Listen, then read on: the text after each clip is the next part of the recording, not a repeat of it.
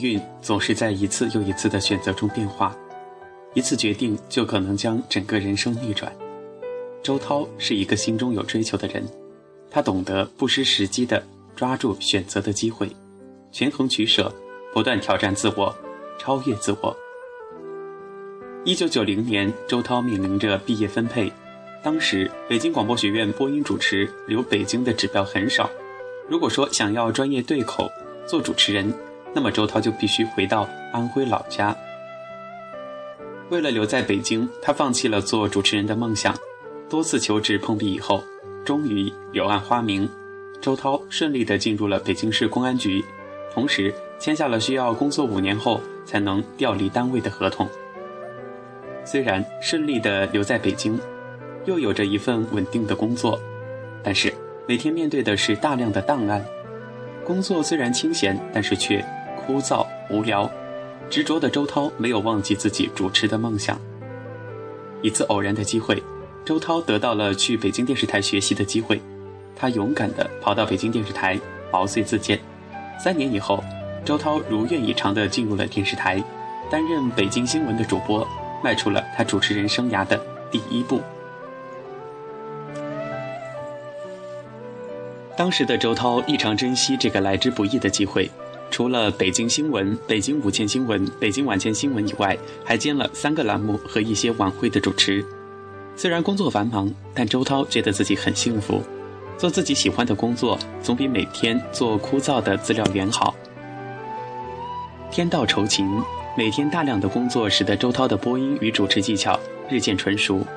周涛曾经说：“我的原则是笨鸟先飞，我可能不比别人条件好，但是我比别人做得多。”就有可能比别人做得更好，就是凭着这种干劲儿，两年后，周涛从一个新人成长为北京电视台的当家花旦。机遇总是偏爱有准备的人。一九九五年，中央电视台金牌栏目《综艺大观》在全国挑选新的主持人，周涛险些与这次千载难逢的机会失之交臂。那个时候。最疼爱他的爷爷去世了，周涛回到安徽老家奔丧，心情哀伤。综艺大观打电话邀请他去参加第一百零一期节目的直播，周涛认为，综艺大观是一个欢快的节目，而自己现在的心情欠佳，自己只是想陪爷爷走完最后的路，所以周涛拒绝了这次邀请。在此之后，导演亲自给周涛打电话，在电话中导演说：“周涛啊。”这个机会挺难得的，希望你能够来试试，即便是不成功也不丢人，等于你增加一次阅历。如果说你爷爷还活着的话，肯定也是希望你去的，爷爷也会支持你。于是，在父母的劝说下，周涛最终接受了邀请。随后，尽快为爷爷办完了后事。经过初试与复试之后，周涛幸运地被中央电视台录取了。当时，中央电视台文艺中心的主任邹友开亲临现场接听观众的热线电话，进行民意的测验。结果，百分之八十的观众认可了这个新面孔。由于当时的周涛已经在北京电视台打下了特别好的播音主持的基础，所以台里边非常的重视他。当时有一个难得的去美国工作一年的机会，那边提出给工资，很多的北京电视台的主持人都想去。可是北京电视台却把这个机会给了周涛。最终要离开非常重视他的北京电视台，周涛心里边也是特别矛盾的。一方面台里的工作氛围特别适合他，已经习惯了，而且领导也想方设法的挽留他。另一方面呢，进入中央电视台就要相当于一切就要归零，从头开始，能不能够脱颖而出，还是一个未知数。中央电视台卧虎藏龙。周涛觉得，人要勇敢地放弃一些东西，才能够去争取更多自己想要的东西。假如你什么都不放弃，那么就没有更多的时间和精力去追求新的成功。想到这些，周涛终于下定决心，就去中央电视台搏一搏。到了央视之后，周涛从倪萍手里接过当时正火热的综艺大观。成了综艺大观的第四任主持人，开始迈向他人生另一个更高的起点。周涛曾经坦言，主持这个综艺节目的挑战和压力是他从来没有面对过的。周涛接手综艺大观时，正是这个节目广受赞誉、火红的时候，再加上他的前辈倪萍做了这个节目整整五年多，深受观众的喜爱，观众已经习惯了倪萍的主持风格。综艺大观是一个太特殊的栏目，特殊就特殊在现场直播，节目时间五十分钟，还必须正负零秒，超一秒多一秒都不行。这就需要主持人有一些必要的素质，还有技巧。如果是个新手的话，到时候可能真的就接不住那个正负零秒，因为节目的长短，现场观众的情绪完全的要靠主持人来把控。导演不可能自己冲上去说：“我们的节目就到这儿了，大家再见了。”像周涛这样一个当时还不成熟的主持人，若是想要观众接受他的主持风格，其实是一件相当困难的事情。周涛深知自己已经没有退路了，除了向前走，别无选择。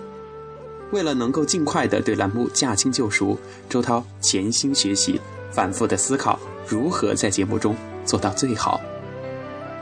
自信的周涛决定不模仿任何人的主持风格，就坚决走自己的路。他想要用自己的真诚与自然打动观众群，从而在综艺大观中开拓属于自己的舞台，逐渐的。观众慢慢的喜欢上了这个清新自然的美丽女孩。做了五年的综艺大观的主持人之后，周涛出人意料的离开了这个他熟悉的舞台，转去做《真情无限》栏目的制片人，这让很多人都不理解。中央电视台的知名节目不少，好节目也不少，作为知名主持人，周涛随便的挑一档节目，大家都会买他的账。可是他却偏偏选择了《真情无限》的这样一档集公益娱乐于一身的综合节目，而且还居然有滋有味的做起制片人，让人另眼相看的同时，却又不由得为他捏一把汗。如果他做不好怎么办？但是周涛是一个渴望激情、渴望挑战的人，希望不断的尝试新的事物，让自己的人生有另外的一种选择，去欣赏另一番风景。社会公益内容的电视栏目，一般的说，大多都是费力不叫做的。创办和主持《真情无限》栏目，有人说他是在自找苦吃，甚至是自寻烦恼。可是周涛呢，他却认为社会公益栏目，社会需要，群众需要，中央电视台更加需要。这样的栏目，如果说做好了，对当时的社会也是有一定的帮助的，能够做出贡献。可以建立一个集体价值观。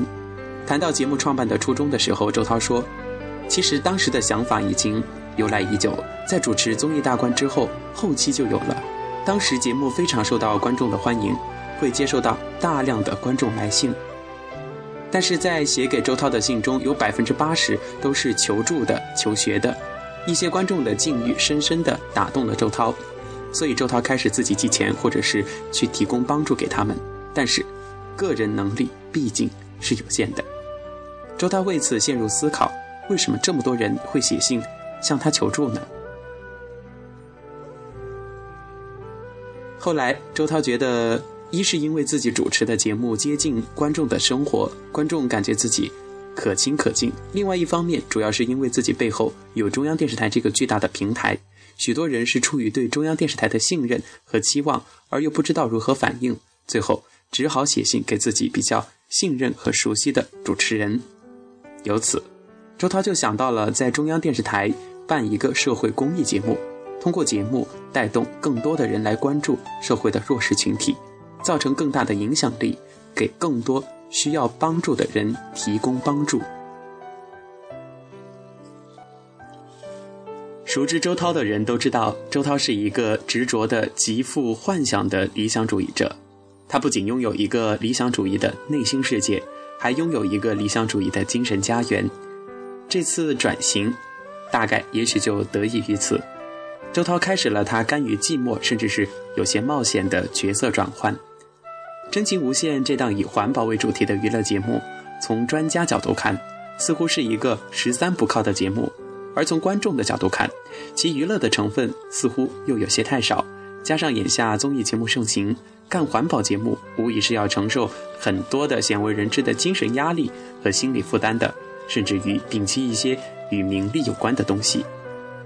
确实这样，在节目创办之初，台里边的拨款还没有到位，所以周涛只好拿出自己的存款，用作节目的启动资金和正常的开支。在周涛的认真努力之下，栏目的收视率不断的攀升，观众的关注度也越来越高。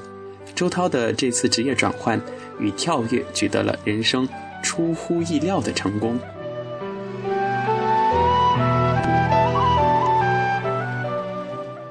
理想主义的周涛不会就此在已有的成就上停留，他需要再次挑战自我。在担任制片人四年之后的二零零五年，他又做出了一次新的尝试。辞去了《真情无限》栏目的工作，转入北京奥组委奥运新闻中心担任新闻官，之后又负责奥运会和残奥会开闭幕式全球电视转播的协调和沟通。周涛说：“首先，我是个有奥运情节的人，在我多年电视生涯中，圈子相当固定，这边则完全不同，值得重新思考和学习。继续做电视节目主持人，我看到三年后的自己。”现在甚至都能够预料三年中我的具体工作和生活形态。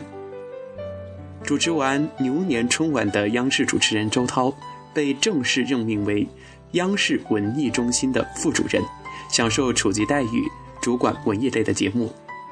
据了解，从主持人升官为央视文艺中心副主任，周涛尚属第一人。